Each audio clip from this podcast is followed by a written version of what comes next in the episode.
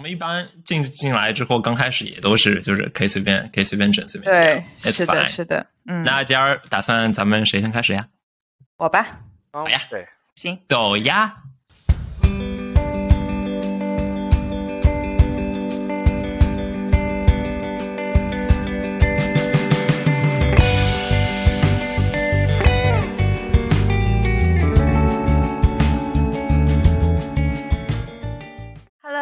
Hello 大家好，今天呢是特别的一集，因为是有三个人一起录音。那今天请到的第三位呢是一个嘉宾，然后又是我和陈老师的很好很好的好朋友小美。小美和大家打个招呼。嗯，Hello Hello，大家好。今天刚开始录音之前，我还在家里哭。我说，我上一次和小美打电话还是在过年的时候，居然已经有半年都没有打过电话了，半年多没有打过电话了。当中就嗯发生了很多事情，让我觉得哦很感叹，然后在那狂哭。我现在调整到了一个比较好的状态，可以开始录音了。别说你半年没跟他打电话，我想想看，虽然我们都是很好的朋友，我认识他八年以来也就见过他一回，你甚至都你们俩甚至都还没有见过。对，没有。对，我们没有我见面，想一想，主要原因是疫情关系，不然对啦再回美国逛逛。我们之后的话也会请小美更多的参与到我们节目当中来，但今天的话，我们就先让她做一个角色介绍，然后我们开一期吃货座谈会。这一期受邀过来，实际上我们能聊的话题很多，但这一期主要的 purpose 是聊，主要的主题是聊这个吃相关的一些，所以我们这一次是一个吃货座谈会啊。原因的话，是因为实际上我之前我本身是很一个很爱吃的人，也是因为我有一段比较特别的经历，是我在美国是有去蓝带，也就是一个专门做这个烹专专门做烹饪教育的一个一个地方去学过。做西餐各种各样的东西，所以所以就是也是比较熟知这个主题的。我懂了，就基本上相当于新东方厨师学校。哎，差不多就是美国版的新东方厨师学校，是的。对，而且我们的听众已经基本上被我们这一期的标题假定标题给剧透了。这一期假定标题是“不想当蓝带活佛的捐民毒师不是好人士哎呃，确实，这基本上一句话概括了我我比较纷繁复杂的奇怪十经历年。对，差不多，差不多，哇，十年了啊！是的，”。一开始的时候，你是怎么会想要学药剂学呢？是这样子，就是在高中的时候，嗯、化学和生物一直学的比较好，并且对这方面我依旧是感兴趣的。而且实际上，我认为化学这个东西是可以映射进做饭这件事情里面的。然后 再加上碰巧，呃，升学的时候，化学和生物考了 SAT 成绩都比较好，既然有这个底牌在手里，那就相应的去升了一些这方面相关的专业，所以最后得到最后选择了一个 offer，就是去做药剂师。嗯，对，然后是一个实际上是一个直博的药剂项目，然后就听着还挺挺挺厉害、挺酷炫的，但就是现实很骨感，就是去读了一年之后，发现呃，实际上课程非常的枯燥，比我想象中要枯燥很多。一部分原因是因为很一小部分的这个大一的化学比较基础的课程在高中都已经学过了，没有学到新的知识，有点枯燥。一方面是他这个作业制定的这种内容让我让我觉得有点无聊，就是没有那种很强的刺激，能够让我觉得学这东西特别有意思。所以后来就觉得，呃，要不就还是放弃吧。我我也是个只打退堂鼓很厉害的人，所以就放弃了。那中间的话就是准备转学，然后转就转了一个最最没有用的商科，呃，对对，所有听众先道个歉啊，就我也是商科生，所以我有资格说句话，商科就是没有什么卵用的，好吧？呃 呃，所以就后来去选择做呃读了商科，那么中间有 gap 的时间，恰巧那个时候有一些个人原因，所以就去到了这个亚利桑那那边。然后中间这个时间就正好去准备读了一个这个蓝带，因为我一直对吃还是很感兴趣的。烹饪这件事情没有像那当初学校级学的时候那么那么的枯燥和无聊，对它是每天都很有期待，每天会让我觉得很很很有意思。就那时候转学差不多搞定了，要再去新的学校的时候还有点舍不得的。不过基本上也都已经学的差不多了，所以也也也没也没有太大的遗漏吧，也没有太大遗憾啊。听了这些之后，我有非常多的小问号和大问号。那你先来，我先来。我先来吧。嗯，那我有点好奇，你在南大一共读了多久啊？南大一共读了一年出头吧。呃，对，反正因为正好是 gap 的时间嘛，差不多正好填补了这个中间的这个这个档档期。那还真的还蛮久的。是蛮久的，是蛮久的。所以说它是有一个类似于学位或者证书一样，然后需要一年或者几年读出来吗？有，实际上它是一个 associate degree，但是因为就是这是我 gap 中间读的，它没有我没有读完嘛，所以我自然也没有拿到这个相关的这个毕业证书。但是我读的课程已经足够 fulfill 一个 certificate，就是说白就在美国我已经可以当厨子了，对吧？但是我没有拿到这个学术上的这个学位，它后面还有很多理论上的这种学习，呃，我只学到了一部分，没有完全学完。这些理论上的东西上就更更多的偏向于 food science 和 nutrition 一点，就不是那种 hands on 的做饭的这个东西了。对，所以说是先学 hands on 的，然后再深入的学一些理论的。那那是的，是的，是。我觉得，假如你的药剂学也是这样设置的话，你可能就不会退学了，不会转学。可能吧。我药剂学第一年，我说到药剂学，我我觉得还是有收益的。就是药剂学第一年读了 toxicology，就是毒理学。然后毒理学的话，就是不是大家想象那种怎么制毒啊，就是他会他会去讨论这个东西它的它作为一个药的毒性是什么样的。比如说我我我我印象很深的，我一直一直逢人就说的一个 case，就是在毒理学里面我学了一一个 case，是一个人喝水喝到水中毒，就是所以就是会讨论说在这个身体的环境内任何。东西都是可以有毒性的，只要我们把剂量算进去的话，就是这让我觉得毒理学很有意思的地方。解剖学学了学了很简单的，还没有涉及到人体的部分，都是简单的动物的和器官的，所以这是比较有意思的。但是更多的就是，呃，什么 precalculus 呀，什么有机就是微微观生物学或者就是有机化学之类，还没到有机上，就是一些基本的化学。有就是太太基础了，所以会让我觉得嗯不太有意思，有点不是制毒，但是可能我本来还以为你想说本来是拼毒，然后第一个反应是神农尝百草。我小的时候听到的 那故事一直是什么神农，假如尝到一种毒药，他就从他就拿出一一张茶叶，然后就嚼茶叶，然后就会把毒素排出体外。然后我小时候我奶奶就拿着这个故事跟我说，哎，要喝茶，我就 茶。我说到茶，那正好我们本来就聊吃的，饮品也算吃的一种。我觉得我们就拿茶做开始。像茶，如果干嚼的话，茶对口腔的伤害还是比较大的。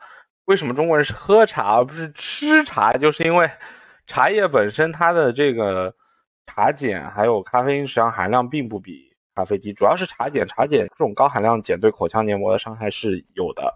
所以你喝泡成茶变成水被稀释了很多之后，这个东西对对正常的你喝进去没有太大影响。有些人喝茶喝多了胃会不舒服，也是因为这个碱太多，会会影响你胃内部的酸平衡。就我所知，应该是有一些地方有嚼茶叶的这个习惯是可以，但是他嚼的是泡过茶的茶叶，不是那种就是平时我们大家直接就是从茶叶罐里拿那种干茶叶。啊，我刚刚差点想想说抹茶，我在想抹茶不就是把茶叶给整碎了，然后你泡完了之后，其实是一块喝下去了。对对对，就是如果你泡水了，稀释过了之后，它就没有那么，嗯，没有那么强的浓度，就对你的身体就很正常，就可以吸收掉。因为不管是茶还是咖啡，这个东西的主体实际上是水，它里面其他的咖啡因也好，其他各种各样的成分也好，都是非常非常少的。嗯。这让我想，我突然想到了干嚼槟榔，嚼槟榔，槟榔就不说了吧。槟榔这个强致癌物，并且我不知道槟榔有没有上瘾性啊。槟榔我也有故事可以说，我发现你嚼过槟榔有关。我嚼过槟榔，我对槟榔的印象就是这个东西真就中此处可消音，好吧，真真难吃。就是我我我那时候去台湾旅游，很小吧，大概初中。然后我看到槟榔，我以为它跟因为橄榄橄榄是零食吧，大家都很爱吃。我看到它那个形状跟橄榄差不多，我以为它跟橄榄差不多，就甜甜的，嚼嚼应该蛮好吃的。然后我就跟我爸就死活要要他给我买一包，然后我爸妈应该对槟榔也没有太太太明确的认知，他们可能也就以为是一种水果或者一种常见的小零食。然后我爸就给我买了一包，然后我就很兴奋的嚼了一颗，然后就是我嚼了大概不超过十下，我就把那东西吐掉了，因为就是槟榔，可能跟大家便利店看到那种包装的处理过的槟榔不一样。我在台湾吃的是那种就是相当新鲜的，就是就是正常的新鲜槟榔。我的感受就是，你嚼一个已经很干的并且没有味道的甘蔗。你们想象一下，就甘蔗大家都吃过吧？你把那个甘蔗的水嚼完之后，那个渣，你再继续嚼它，这就是槟榔最最开始入口给我的感觉。它又干又硬，然后就感觉我像我感觉我像是一个牛在嚼甘草一样，然后就我也没有感受到那种什么心跳加速、血压变高那种很兴奋的感觉。我我的唯我对槟榔的唯一印象就是难吃，我就只嚼过一次，然后就把它扔掉了，然后把那一整包槟榔就全部扔掉了，因为我想这东西太难吃了，怎么会有人喜欢嚼它？呃，就对，这是我对槟榔的印象。那你可能是没有配烟，因为就是我有去那个唱歌的时候，然后我朋友点一首歌，然后里面有他一句歌词，我印象超深刻，叫“槟榔配烟，法力无边 ”。首先，他那个时候才几岁啊？其次，你这 跟头孢配酒有什么区别？越喝越有。对，反正槟榔，我我我个人是觉得这个东西不太值得吃，好吧？就是如果嘴很咸的话，买一包 M M 豆也不错呀。哦，说到说到嘴很咸，我今天为了做这一期节目，还专门早上的时候去超市买了一大堆零食。我平时是一个不怎么吃零食的人，我可能假如有这么一个词的话，可能是一个社会型的吃零食选手。So social snack，social snacker，然后第一个反应是 snackers got a snack。什么法？我实际上差不多。说到这个，就是，嗯，我们之前在聊这一期的主题的时候，我不是想到了嘛？就是我虽然是一个算是一个很吃货的人，我很爱吃东西，但是我是几乎不吃零食的。就是我的吃仅限于正儿八经的，就是正餐类的食物。嗯，你说薯片呀，什么饼干呀，我是。我可以吃，然后吃的话，我也就会觉得它挺好吃的，但是我不会主动想起来说，哦，我今天要买点零食，家里没有零食了。我现在回头看一圈，我家里是没有任何零食的，只有水，然后冰箱里有很多食物，但是没有没有这种可以随手嚼嚼的零食，这样子没有的。那你吃水果吗？我也不吃水果，在我的定义里面算是零食。就我我是我是爱吃水果的，但是我不会。我不会想起来主动去买它，但是如果就是有一个环境，比如说出去吃饭了呀，或者在什么样的情况下有水果了，我是很爱吃水果的。但是我们好像没有主动购买水果并且吃它的习惯啊。我会把水果跟有的时候一些干果啊之类的，会把它作为食谱的一部分。但是零食的话，我平时一个人是不怎么买的。小时候我觉得挺喜欢吃的，年纪大了一点之后就觉得。可能还是一个人的话不是特别健康，但是零食的话，我感觉这种东西就跟人分享的话，他的快乐就会倍增。所以说，我会在跟别人一块吃。对，我不知道为什么这个，而且不知道这个是不是适用于别人。反正我身边跟我关系很好的男性朋友，他们都不爱吃零食，但跟我关系很好的女性朋友都很爱吃零食。就我们会经常分享一下，又在超市买了什么好吃的零食。我也我有点奇怪，我要是去公司的话，可能是因为公司零食免费。不，我觉得可能是因为在公司的消耗量比较大，不比起坐在家里工作的话，在公司的消耗量比较大，所以在公司的话会吃的多一点。你们有没有什么特别喜欢的零食可以跟大家分享一下？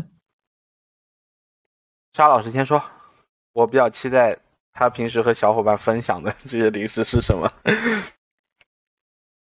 但都是缺德救的，所以你让我怎么分享 啊？你不一定要说具体是哪款商品，你可以说是哪种东西嘛？对对对对。哎，我有一个特别喜欢的，我最近尤其喜欢，而且我身边有很多朋友也买了，就是一个那个爆米花做的薯片，就是它这个薯片的那个 base 是爆米花，不是那个土豆，而这种吃的相对就比较。你感觉会比较健康一点，但是它又很有味道。玉米片吗？Corn chips 对不对？就没有，它叫 popcorners。OK，它做的比玉米片要更加的泡一点，它是那种有一些比较泡的口感的，然、但是吃起来又非常的 light。我感觉我们现在可能是年纪大了，我感觉我吃的零食也会越来越趋向于我吃完了之后想要没有感觉到我吃了。对，就是我觉得特别油的，我就觉得吃完我我那不光我觉得自己比较油，我会觉得我我主要肠胃负担会有点重。那实际上按照这个逻辑的话，水果是个好零食啊，就肠胃负担不会很重，然后味道也很好。是的，我很喜欢吃水果啊。我我家中常备水果就是呃葡萄，然后呃黑莓，还有树莓，我都很喜欢吃。美国的各种莓类比较多，然后相对便便宜一点，比国内是的，我感觉是的，是的。还有我比较喜欢的零食有包括海苔，因为海苔就看起来一大堆，但实际上吃完了之后就啥都没有。确实，这是我讨厌它的原因。嗯，然后除此之外，缺德就让介绍给我认识了辣芒果干。我以前从来都没有觉得，就是这个芒果干本身，我就感觉已经挺奇怪了。它在上面撒了各种香料，我就觉得这是个啥呀？然后我朋友给我吃的时候，第一次还先要放在冰箱里稍微冰一下，然后说是口感会更好。然后我接过来的时候，心里百个不愿意，吃到嘴里就突然感觉豁然开朗。你这个朋友是不是我？对，就是，本来还想把大家有点说是我悬念。因为我感觉好像只有我会把这个辣芒果干放在冰箱里面，因为就是我是很喜欢把东西放在冰箱里的人，就是我很喜欢把巧克力放在冰箱里。不然的话会室温如果高的话，可能就会软掉，就不好吃了。，对，零食，哎呀，说到吃，我能说好多。零食我可以说几种，就是健康的、不健康的、甜的、咸的，我都可以说说。来，健康的话，我觉得健康且甜的，因为健康我刚刚说了水果嘛，所有水果只要不是升糖特别高的，我觉得都算是健康的零食。然后我个人是很爱吃西瓜，虽然和我刚刚说的这个相悖，但是真的我觉得夏天就是冰西瓜绝对是嗯最值得在冰箱里拿出来的一个零食之一。你在美国买过西瓜吗？我在美国买过呀，嗯，但你在美国买我在美国买西瓜的时候会拍吗？会，但我在美国买的不是那种就是 Costco 里面那种很大一个那种要一吃要吃吃什么一个月才能吃完，我买的都是那种小的，就是就是你把对半劈开放在冰箱里，拿个勺就能蒯，就就把它吃完就能当一顿饭吃完的那种。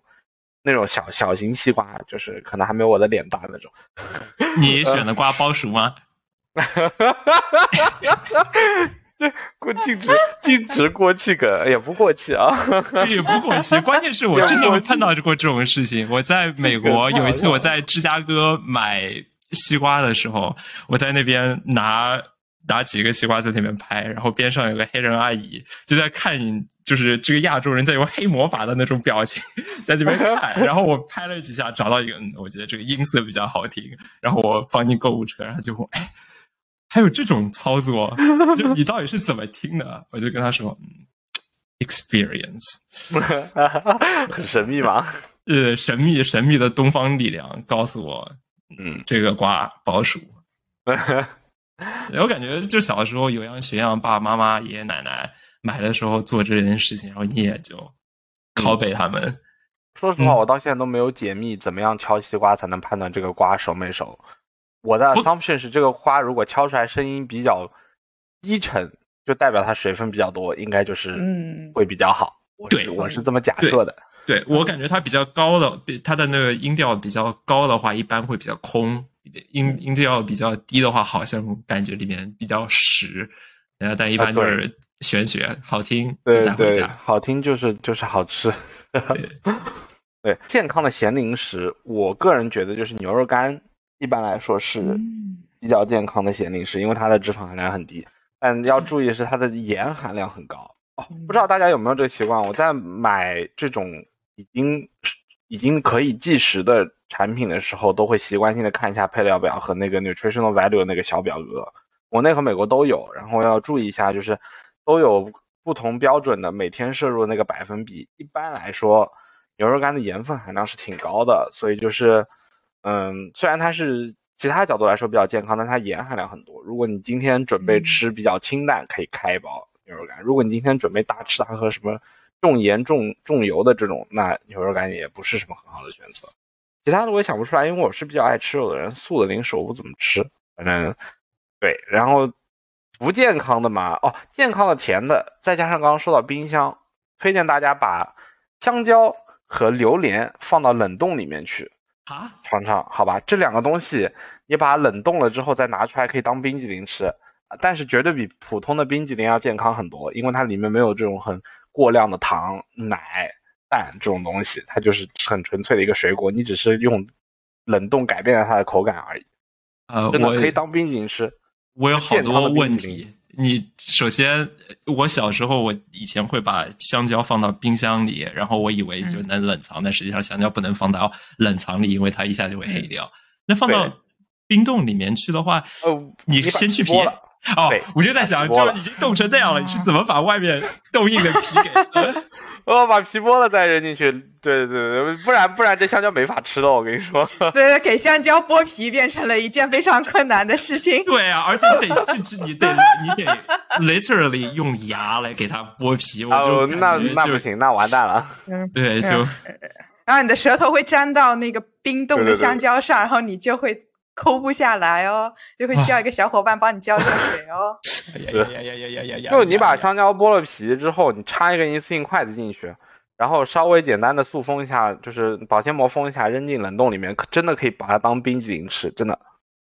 就就是一个好活，好吧？如果正在减肥或者怎么样，不想吃冰激凌这种很不健康的重重甜食的话，就可以试试这样子来满足一下自己想要吃这种冰棍儿的这种这种这种欲望。那我有点好奇，你觉得坚果呢？坚果我会吃，但吃的不多。坚果对于我这种不怎么动弹，并且饮食没有很健康人来说，坚果就不算一个很健康的东西，因为它上油脂含量很高的。对，如果是平时很注意自己饮食搭配的比较好的话，坚果又是一个比较可靠的脂肪来源，就可以考虑吃。就是如果你红肉吃的很少，大部分以白肉为主的话，那我建议平时零食就配一点坚果进去，因为人总是要有一定的脂肪去帮助你的这个身体运作的。嗯，对，我们把话题转向你的院校经历。作为一啊个学院派厨师，你觉得你跟像普通的妈妈、爸爸、爷爷奶奶，跟我、跟沙老师这种自学成才的比起来，有什么区别吗？有什么区别？实际上区别还挺大的，但区别实际上我觉得不在于你做出来的菜好不好吃，因为你做出来菜好不好吃这个东西，我个人认为大部分来自于经验。跟家里做菜的爸爸妈妈或者这种你们平时自己做饭做的比较多的人来说，我觉得可能不会有太大的区别。我敢说，一个可能做了二十年菜的这种这爸爸妈妈辈的人，做出来菜肯定比我好吃。这个我比不过的。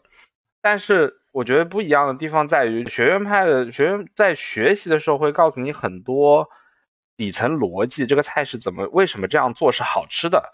就大家比如说大家都知道做鱼、做虾、做河鲜海鲜要加葱姜醋去腥，但没有人就要加葱姜，并且要蘸醋去腥，但没有人知道为什么。我说这是中餐，原因是因为海鲜里面它这种生物碱会比较多，碱本身是苦的，所以你要用一些酸去中和它。这是为什么在中中国人吃饭的时候，鱼和虾一般是蘸醋的。在老外那边吃东西的时候，鱼和虾一般会配柠檬汁，或者会把柠檬和黄油做成一个比较厚实的酱来配它，就是为了中和这中间的味道，让它变成一个比较让人觉得好吃的味道，而不是一种苦味。你可以试一下，什么都不加，清蒸鱼，然后不蘸醋，会发苦的。这这是一个比较基本的例子啊。还有就是哪些食物它是比如说油脂比较多的，它可以搭配一些比较缺乏油脂的食物。就为什么一般在炖菜里面，你拿一个比较油的肉类去配，比如说蘑菇，比如说土豆，比如说一些根茎类的植物，就是因为这些根茎类植物它只有淀粉和纤维，它没有其他东西，你白吃它它会很很很干。但是你配一些富含油脂的食物，它就会变得好吃。这个东西你转化成这个正常的做饭，就是你炖菜的时候一定是肉和蔬菜都要搭配的。嗯，还有一些就是一些比较细节的做菜的 technique，可能你在家里是没有耐心学，或者你在家里觉得它可以，它不重要。但实际上，如果你有耐心去把这个步骤做了的话，很多菜会变得很好吃。就是我一直很喜欢把洋葱很慢的低温的炒焦之后，再去把它用起来，因为洋葱实际上是一个很富富含自然糖的这个根根茎类植呃植物，根茎类蔬菜。但是如果你直接把它就是比较高的温度快速的炒一下，炒到透明，你就直接做下一步的话，你不你没有把它这个里面的糖给发挥出来。如果你像做法式洋葱汤一样，把这个洋葱很用一点点油，用用比较多的油实际上，但是很低的温度不断的去翻炒它，你把它里这个洋葱里面的水分全部都挥发掉，然后把那个自然糖弄出来，并且有一点在锅里面有点焦化了之后，它的味道就会比普通的炒一下洋葱要复杂很多，会加一层味道这样子。变成焦糖色，对，变成焦，一个是有着色，一个是有着味，就是会比较比较不一样点。还有就是，我觉得学在学习的时候，对香料怎么用的讲究会比在家里自己家常做菜的时候多一些。比如说，为什么我们中国人红烧的时候一定要配五香？这五香它的意义是什么？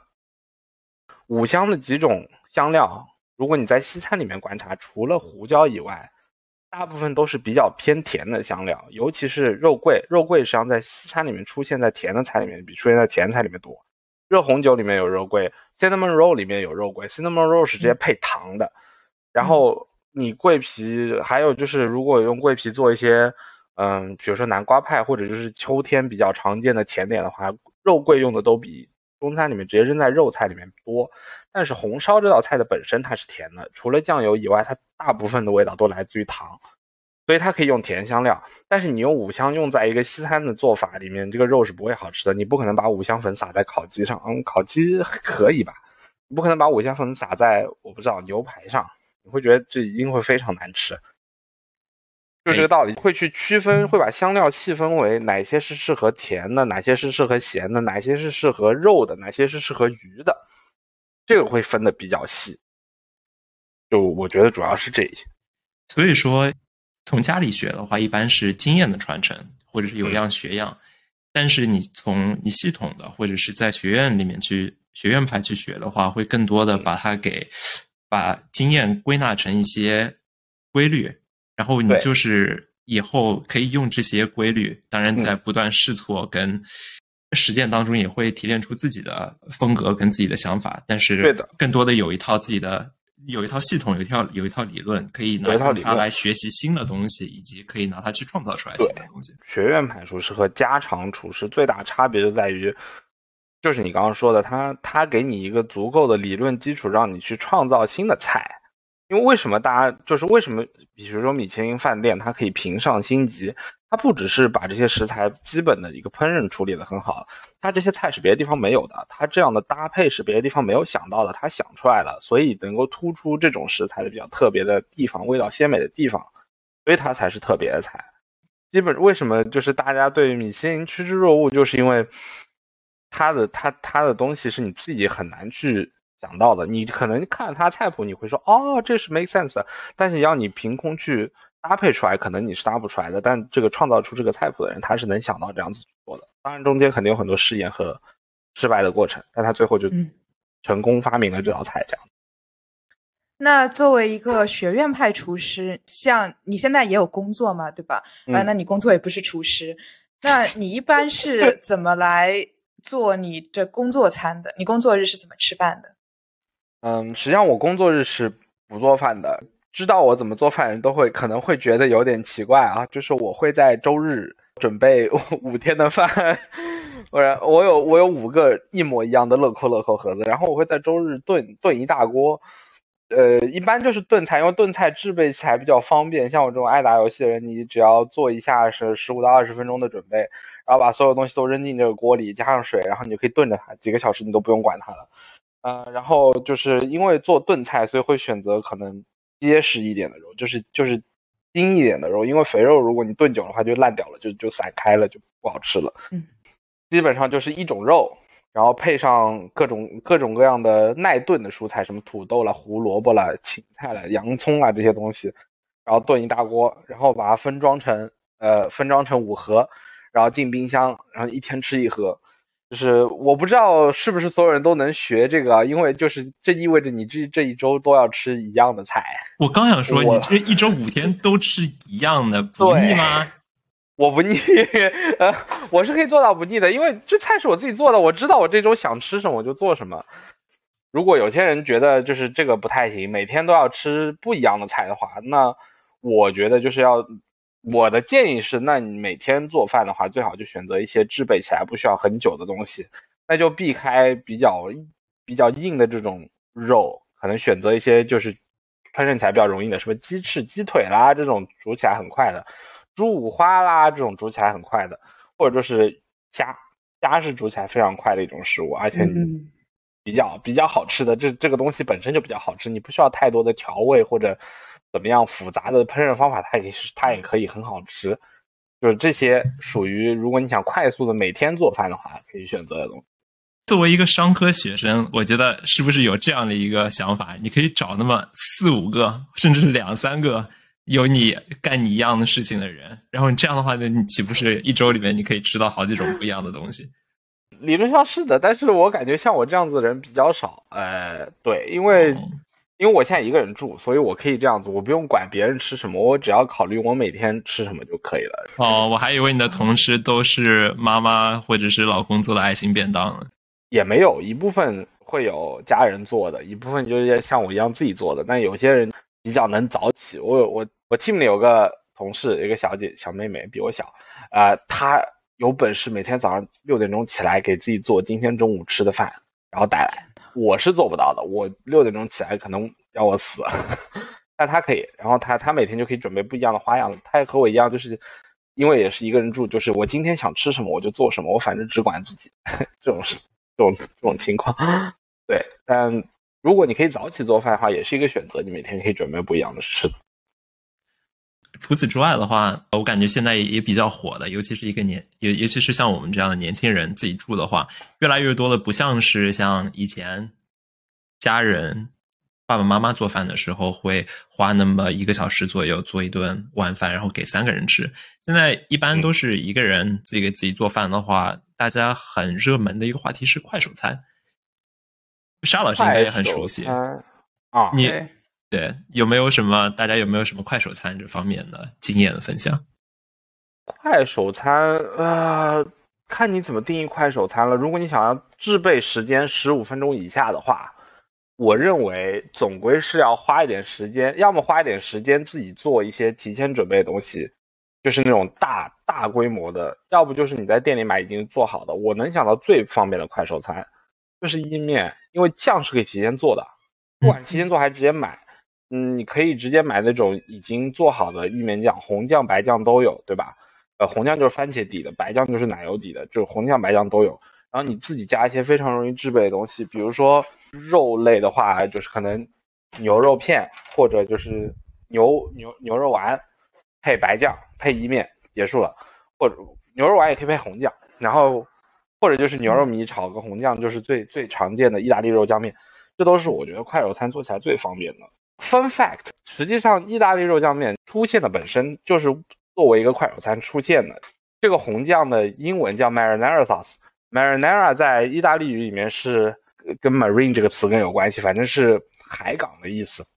然后就是因为水手要回家吃饭，他们的老婆会提前知道这个船马上要靠岸了，就可以回家制备这个饭。所以就在他们从船即将靠岸的这段时间内，可以把这道菜做出来。老王赶紧回家。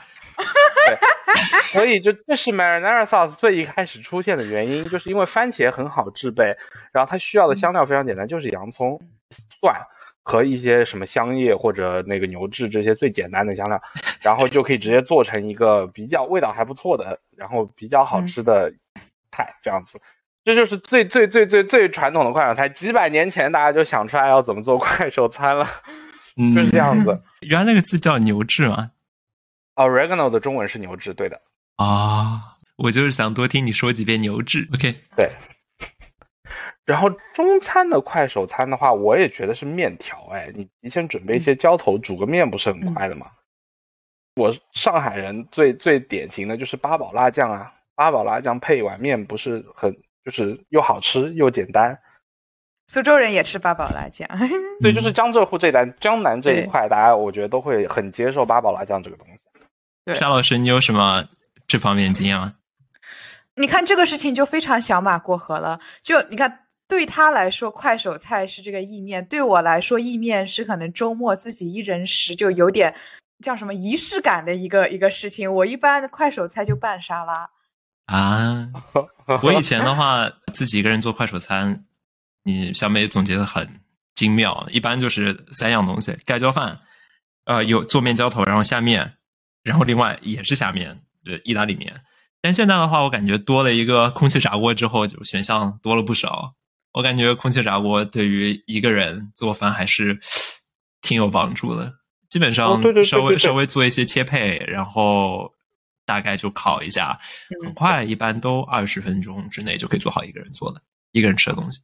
是因为空气炸锅实际上它的本质就是一个温度非常高的，这东西中文叫什么？对流式烤箱，就是 convection oven。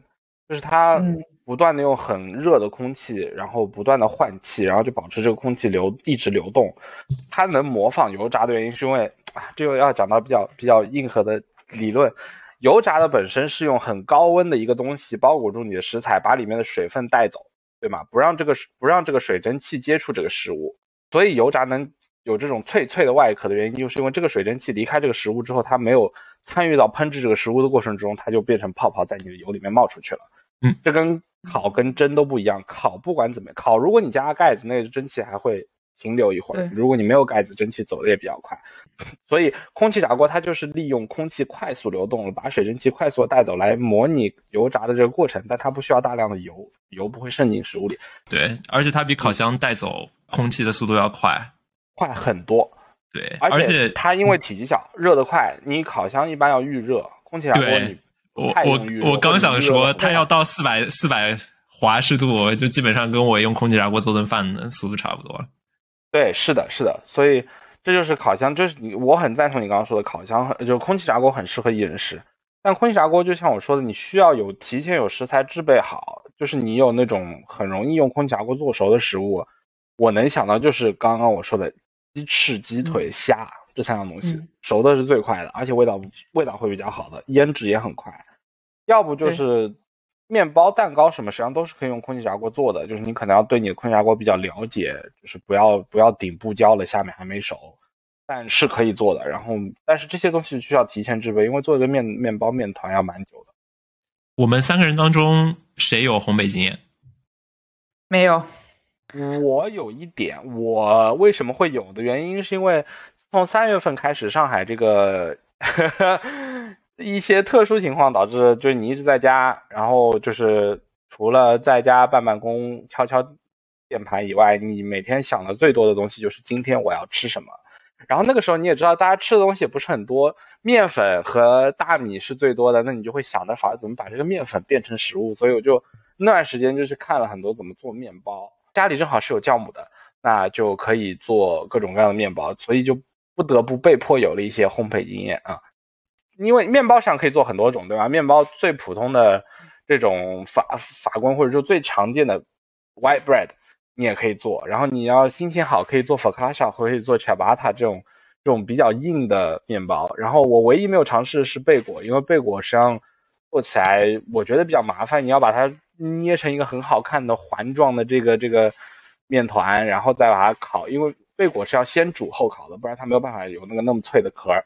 所以就是我觉得这个太麻烦了，我就没有做。还有就是尝试做了中式的包子，让我意识到包子和呃面包的面团基本上是一样东西，只是它发的它醒面的时间没有这么久，所以它气泡比较密、比较小，不像面包可能尤其是法国，你可能有一个很大很大的各个很大的气泡散布在这个面包里面。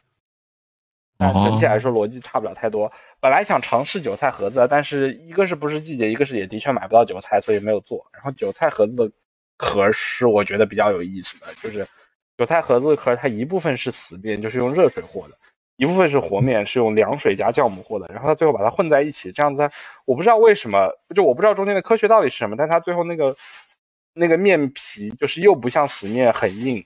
又不像面包发的很厉害，最后就是达到了一个比较好的平衡，这也是为什么韭菜盒子那么好吃的原因。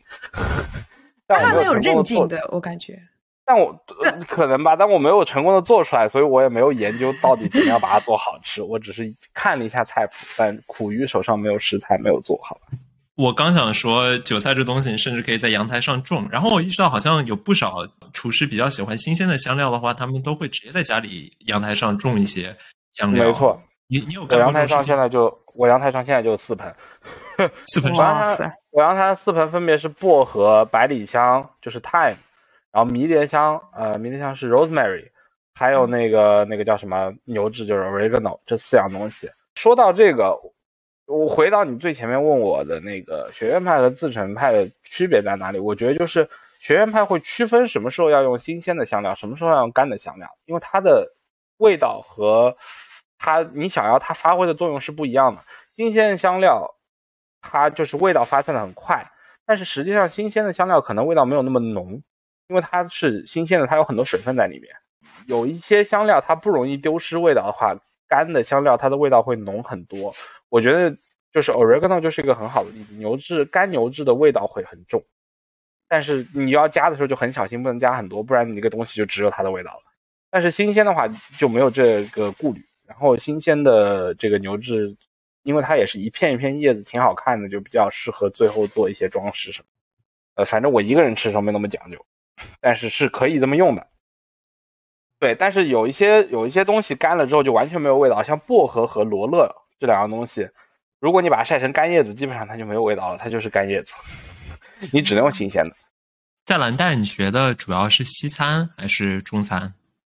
当然主要是西餐。我们绝大多数课程围绕这个 French cuisine 就法餐为底的这种学习，然后有一小门课叫 Cuisine Across Culture，就是会尝试各会尝试一两道各种各样菜系或者文化里面最典型的几道菜。意大利、西班牙这种南欧的国家的菜系会有，比如说三四道特别典型的，比如说排呀，我就只在学校里做过，自己从来没有做过，因为太复杂了。像意大利的很多菜，实际上绝大多数都是番茄、柠檬、橄榄为底的，它也没有什么很特别的地方。这也涉及到那边以前物物物产没有这么流通的时候，南欧最盛产的就是这这几种植物，所以他们的菜都是北桑这些的。我们也学了中餐和日日日系的菜，然后日系菜没有学的很复杂，因为我觉得日本料理本身也分细分很多种，然后每一种都有很很深的理论，我们没有学的那么细，只简单的讲了一下日系的这些制备和和这个这个有些什么讲究的东西。呃，是什么？中餐也学得很粗，就是我在学校里学的中餐也很粗浅。毕竟美国人，我觉得他们对中餐没有什么了解。我我反正是没有认真听啊，因为我觉得我没有必要认真听。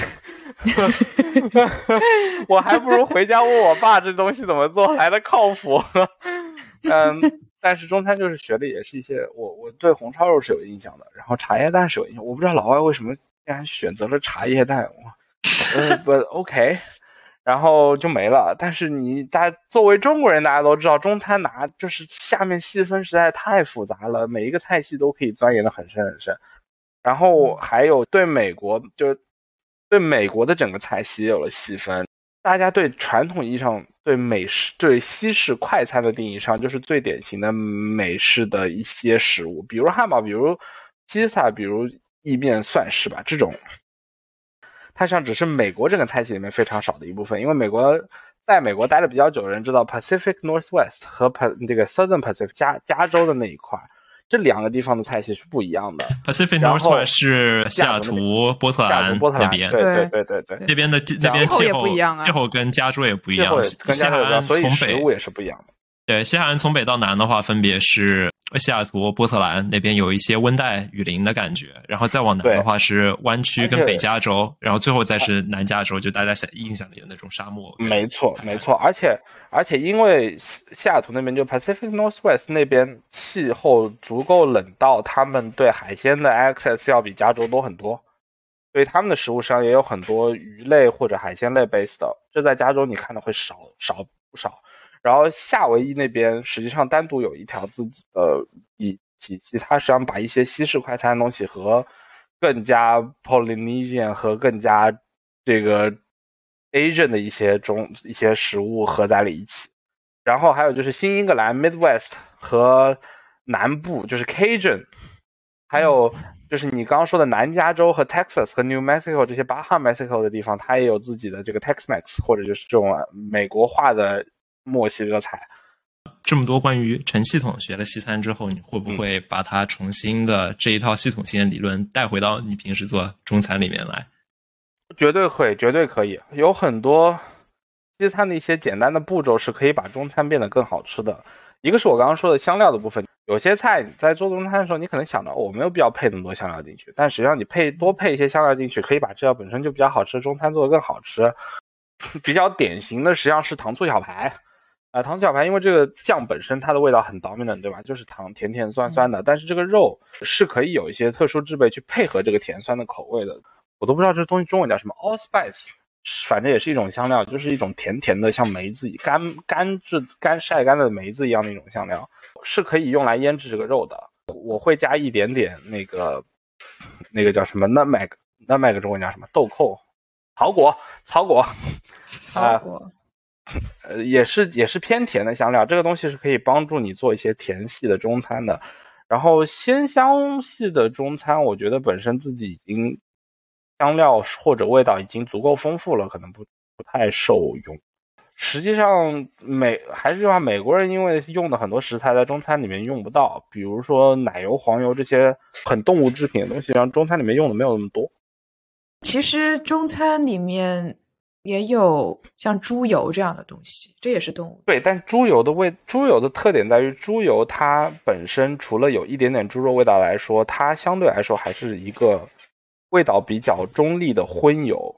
它是我觉得所有肉质肉，就是所有荤油里面味道最最不不明显的，所以它可以和很多菜配在一起。你用猪油的。菜你没有办法用鸡油炒的，因为鸡油有股很很浓郁的鸡肉味儿。同样道理，牛油也是，牛油有很浓郁的牛肉味儿。你你这个东西，如果你用牛油炒，我不知道炒鸡蛋，这个蛋就只有牛油的味道了，没有鸡蛋本身的味道。但你猪油炒鸡蛋不会有这个问题。呃，对。然后黄油为什么黄油和猪油一定要分开说？因为黄油它是从牛奶弄出来的，它里面还是有一定的奶味儿的。呃。这个东西在中餐大部分情况下不太好，不太好平衡，就是我觉得会让中餐的这个味道变奇怪的。每个东西的味道它互相之间也是有串联的。我觉得黄油好像用不到中餐里面，啊，对，香料这一块。我小时候一直以为黄油是从嗯屠宰的牛身上来的，我在想这得屠宰多少牛啊？西方人可真是非常奢侈。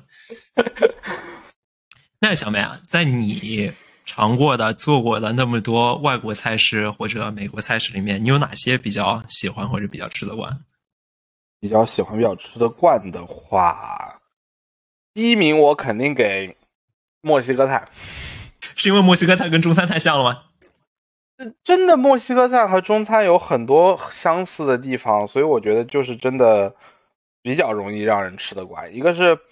常用的常用的香料或者就是带香味的东西，我觉得洋葱和蒜非常多，对吧？然后，嗯，还有就是香菜非常多。如如果有些人不吃香菜的话，那可能墨西哥菜受不了。但是如果你能吃香菜，或者像我要爱吃香菜的话，墨西哥菜绝对是非中餐里面的首选。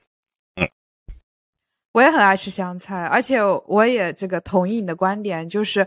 我当时毕业典礼的时候，带我爸妈从匹兹堡走，第一站是到拉斯维加斯。我们在一个 outlets 里面吃，在解决吃午饭的事情。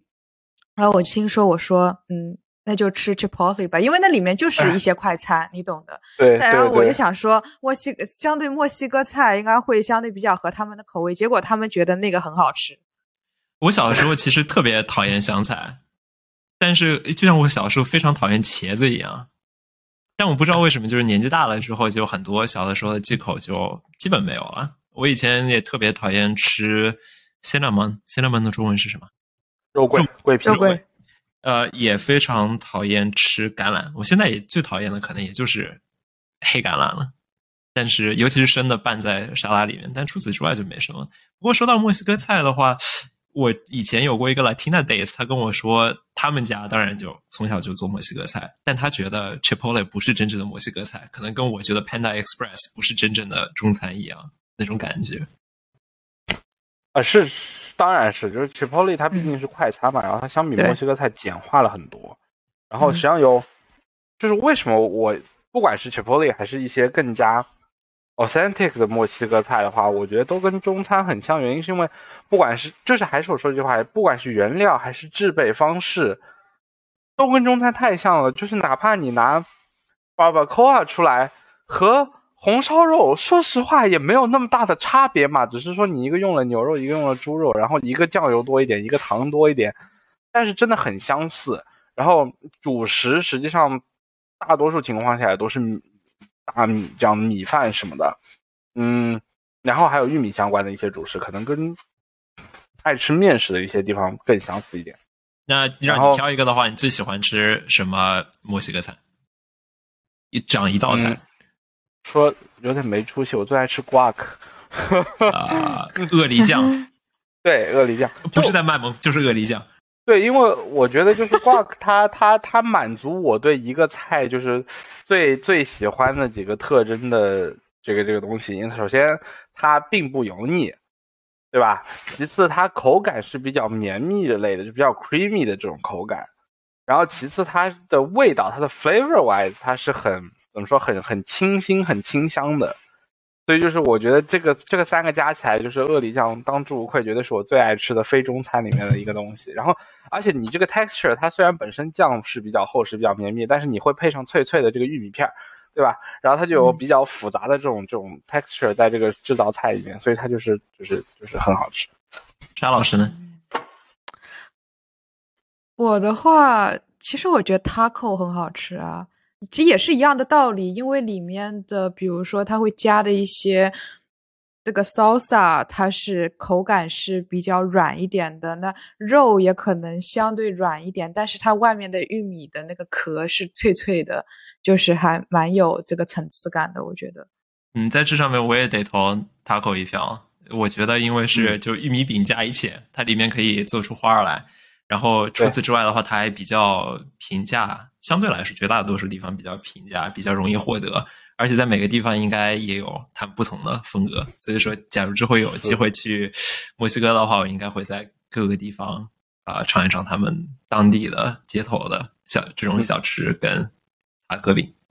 taco 我觉得我我可以赞同 taco，但而且 taco 就像你说的，因为 taco 它。可以包一切吧，它在不同的地方，它可以换它里面 topping 是什么，但它这个这个模式是就是能通吃很多很多里面的配菜，所以它就应该受用也很广。对，而且作为街头菜的话，它也是那种就是里面的馅料是可以提前准备好，然后到时候就只要把它给一夹，然后你就当场当场就可以享用。是的，是的，是的，是的。然后鳄梨酱的话，你有没有看过它的饮食配料表？我我以前也非常喜欢鳄梨酱，直到我看了之后就觉得还是挺脂肪含量还是挺高的。为啥？它只有瓜克呀？它还有什么？它只有牛油果呀？但牛油果本身好像就脂含量还挺高的，热量脂含量不算低，热量还好。实际上，它有很多部分是纤维，但嗯，脂肪酸的含量不低，确实。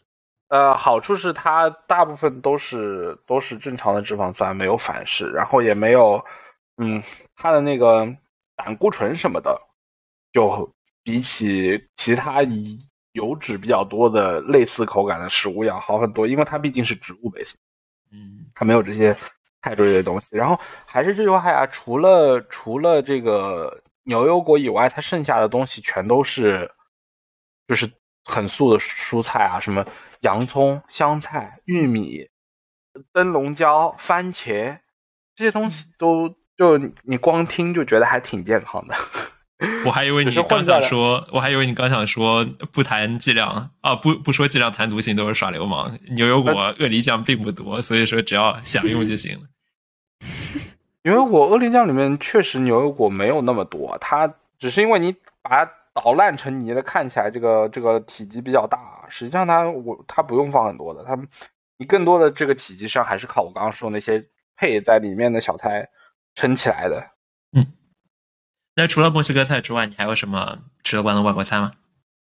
墨西哥菜除外，我首先这个外国我把亚洲菜系全部去掉，就是日韩、印度全部撇掉。我们再谈的话，连印度都能撇掉吗？我觉得印度可以撇掉，因为印就是虽然不一样，很不一样，但是但是它毕竟就是我觉得离离中国这么近的这周边的东西，中国人多多少少都是能吃得惯的。嗯，呃，因为他们印度实际上主印度菜主要是香料用的比较多，对，然后其他的话，实际上从食物的食材的构成和制备方式来说，我觉得差的没有那么大。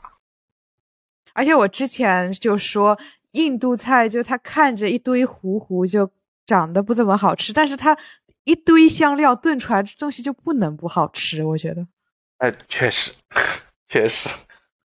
所以我说亚洲这几个周边的菜我踢掉的话，我觉得我更吃得惯的就是中东菜，就是像 falafel 这些，啊呃，很好吃。也是，呃对，也是。实际上，我觉得我吃的菜的这个，我最爱吃的菜的类型的这个这个长得都差不多，都是这种比较绵密的糊糊状的东西。嗯，中东菜因为有 hummus 鹰嘴豆泥，然后还有那个 baba ganoush，就是就是柠檬、茄子、蒜捣的一个泥，反正也是泥。啊，那 falafel 也是鹰嘴豆泥捏成丸儿，油炸鹰嘴豆泥丸儿。鹰嘴豆碎，它没有打成泥啊它碎就是对对就是基本上是很烂很烂的鹰嘴豆。是的，是的，falafel 也是鹰嘴豆做的。这些东西除了 falafel 是油炸的以外，实际上也都相对来说比较健康。用了，然后中东那边麻油会用的比较多，不管是我刚刚说的那个 baba ganoush 还是 hummus 里面上都用了很多麻油和芝麻、芝麻相关、芝麻酱这种相关的东西。然后相比之下，他们的肉类制备的就会不太一样，大部分都是烤出来的，炖的、煮的比较少，也是有的，但是比较少。中东那边的主食就基本上全都是面粉底的了，比如说那个 flatbread 或者那个馕，都是中东那边比较常见的这个这个主食。但是这些我觉得我也是能吃得惯的，也是我外国菜里面最爱吃的。你说麻油比较多，我在想，怪不得阿里巴巴与四十大盗里面是芝麻开门，哈哈哈哈哈。这个我没有读过相关的食物历史，但是可能芝麻这种植物本身是在那边缘起的，也不好，说啊。因为它本它它它以前叫胡麻，嗯确实是从中东传过来的。嗯 OK，那芝麻就是从那边传过来的。对，那我觉得是合理的，因为因为我推测芝麻可能就是要在比较温暖的，对，而且相对干燥的地方生长。那中东那边的气候是符合这个设定的，就可能 我感觉非常完犊子。本来还想希望我们几个人能够观进行观点的碰撞，然后发觉我们喜欢吃的东西好像特别相似，这是咋回事儿？嗯，哎呀，我都是和我的中国味。我跟你说，我和我的小伙伴就经常吃中东菜，就我我觉得，尤其是我这个上了年纪，有就是这个消化开始没有像十八岁那么好了。像十八岁，我真的第一天炫多了，我睡一觉就好了。我现在第一天炫多了，我就要两三天就都别想正常特别吃饭，都觉得很很撑。但是我觉得吃完中东菜，我没有那种很撑的感觉，我觉得就都还挺好消化的。这我还挺意外的。中东菜因为豆子特别多，实际上蛋白质含量还挺高的。就是啊，蛋白质你是说一般人吃了之后有会会会有那种土豆炖牛肉，不许放屁，但看天翻地覆的那种感觉。要是有人觉得这边得消音，我得指出你好好查一下这是谁写的，然后再跟我说这句话。土豆烧牛肉，不好意思。Yeah. 那谈完吃的，我们最后可以再来讲一讲喝的。那关于饮料和酒啊，希望大家都已经成年了，或者在美国的话已经二十一了。呃，嗯，你有什么推荐吗？或者你有什么自己的爱好，或者你有什么酒配的配餐的酒的推荐之类的？我很少配餐酒的原因，是因为我就从西餐的角度来说，一般配餐酒大部分都是红酒或者白葡萄酒，对吧？反正就葡萄酒，不管是红还是白。然后我对红酒没有太，我对葡萄酒没有很深的研究，所以我就是因为葡萄酒挺讲究的，这个这个酒是什么香型呀，什么味道呀，它更配合哪一种的那个，我只知道最 basic 的就是红的配肉，白的配鱼。因为你蓝带没有直播，所以说你没有读到这个。没有，因为我们没有讲那么复杂的佐餐酒的这个逻辑。然后，但是就是为什么为什么就是你不会拿白葡萄酒配肉或者拿红葡萄酒配鱼的原因，也是因为跟呃跟跟里面的一些化学成分有关系。我不知道里面具体的背后的科学道理是什么，但我知道结果就是，如果你用白葡萄酒配肉类，你喝你吃完肉，然后再喝那口酒的时候，你整个口腔和鼻腔里面全都是会有一股铁锈的味道啊，然后就是就是血的味道。我不知道为什么，但是一定是这样的。我试过。啊，至于红酒配鱼的话，就会我我没有试过，然后我也我我我没有我不知道它会有什么让人不适的口感或者味道出现，但对我这个我还真说不上来，所以佐餐酒我不太好发表意见，但就是只要记住肉一定要配红的，鱼一定要配白的就可以了，好吧？这是最最基本的，呃，不然就给自己找麻烦。至于最爱喝的酒，平时最爱喝的酒，呃，纯纯喝纯喝的话，肯定是 whisky，因为我觉得 whisky 它那个呃泥煤味也好，它比较特别，有些人受不了，但我觉得它比较特别，而且我觉得 whisky 是你喝纯喝喝进口腔和呃喝进去之后，口腔和鼻腔里面回味比较重的烈酒，它香味会比较丰富，就跟我爱喝咖啡是一个道理。至于 cocktail 的话，那种特别 elaborate cocktail，我觉得就是自己自己在家没有心思做的，我就不说了。我就说在家随手就可以冲出来的，一个是我们另一位关系很好很好很好的朋友给我推荐的黑朗姆配姜汁啤酒，ginger beer 不是 ginger ale 啊，姜汁啤酒啊，应该是一比三吧，就是一份酒兑三三份那个饮料，然后加一点点青柠加冰，这个东西名字叫什么忘了，他跟我说过，反正很好喝。啊，如果你实在是没有黑朗姆，白朗姆也可以，好吧？但我建议黑朗姆，因为黑朗姆味道重一点。除此之外的话，就是容易喝醉的酒，一个是 rum and coke，就是自由古巴，就是朗姆加可乐，还有就是呃 Jack and Coke，我个人不推荐啊，很多人都喝，我觉得没啥意思，呃，还不如纯喝好一点的威士忌。还有就是 gin tonic，因为汤力水它本身的味道比较香，然后金酒也是花香味比较多。所以这两个配配在一起也是香气比较不不错的酒，然后但金比较苦啊，就其他那种特别复杂的 cocktail，哎，我让我推荐一下长岛冰茶吧。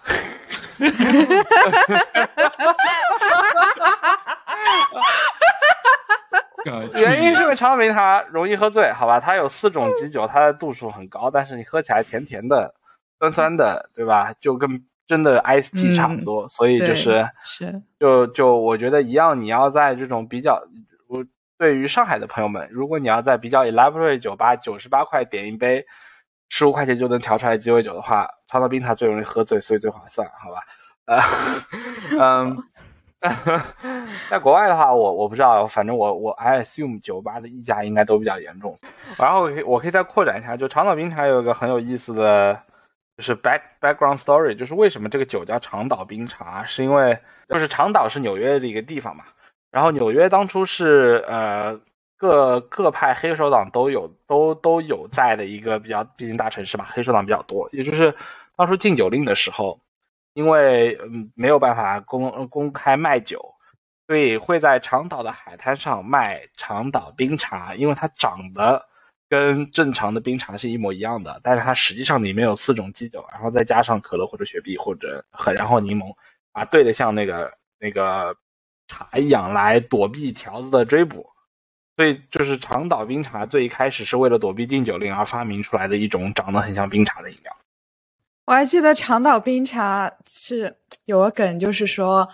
我在大一的时候和小伙伴们一起复习一门超级难的数学课，然后呃，我们复习到就是有点崩溃了，然后在呃，其中一个小伙伴就说：“要不然我调杯长岛冰茶，我们一醉方休吧。”然后我这个我本来是有这个打算的，然后我后来觉得不行，还是要复习，卷逼就是这样的。哦，我还以为你想说不行，我才十八岁，不能喝，嗯。成人的饮料，嗯，那啤酒之类的，你有什么喜欢的吗？啤酒，一定肯最喜欢的肯定是黑啤，酒 stout，嗯，因为它味道最重嘛。然后，啊，刚才就是我喝东西，我觉得我喝东西对它最后的气味有比较大的要求。我像我刚刚说的威士忌也好，还是平时我爱喝的咖啡也好，还是像 stout，都是你喝进去之后，它气味会会比你可能尝到这个液体更先让你感受到。所以我觉得这个是对我喝东西一个比较大的影响。就是而且我记得我从哪里看到一个研究说，呃，人的味觉的一大部分其实是跟嗅觉有关的。就比如你假如堵鼻子的时候，你会感觉所有东西都没有什么味道，就是因为你堵鼻子的时候你没有嗅觉的那一部分，你所以你感觉味道也没有那么鲜。呃，是是的，这是这这是对的，我也看到过类似的这个这个学术研究，但是我们现在都拿不出 source，所以啊，也是，对是，但是我但是我有印象，我也有印象看到过这样子类似的消息。然后就是我没记错的话，硅谷那种骗钱 startup 里面还有一个就是他会给你一个奶嘴瓶，然后这个奶嘴上面是带有一些这个香香香味的片儿的，然后就是让你身体觉让你身体觉得你喝的不是水，是一种饮料。呃，你们可以查一下，我很确定有这样一个产品，好吧？我还以为你是说，对于有不停的吃零吃零食习惯的朋友，给你设置一个奶嘴，你这样嚼着的时候，就觉得自己在吃东西，就不会。我我觉得你可以试试啊，就是有些人可能特别爱喝，我不知道可乐，像我一样，可以用这个办法来骗骗自己。但你在里面加气泡水，然后再带一个可乐味的香气片，我不知道能不能骗过你的大脑，好吧？呃，呃，但我觉得就是会真的是有这样东西的，然后是我觉得就是就是某种意义上证明了你说你刚刚说那个理研究理论应该是应该是对的。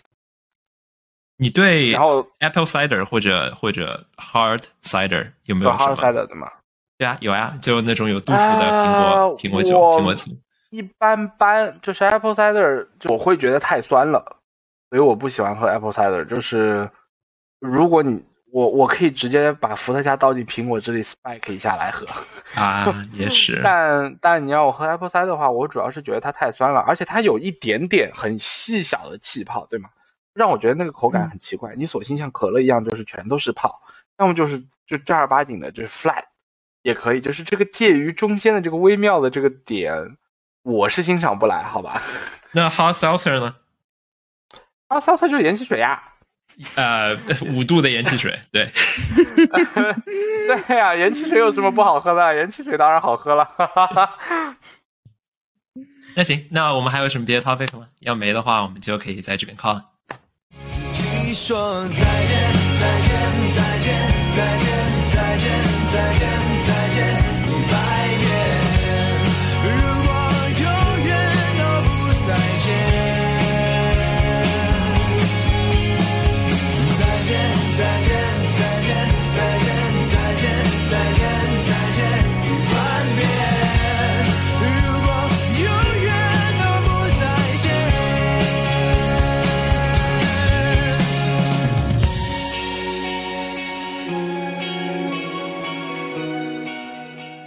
可以，到时候看情况可以。但我先在这边停了。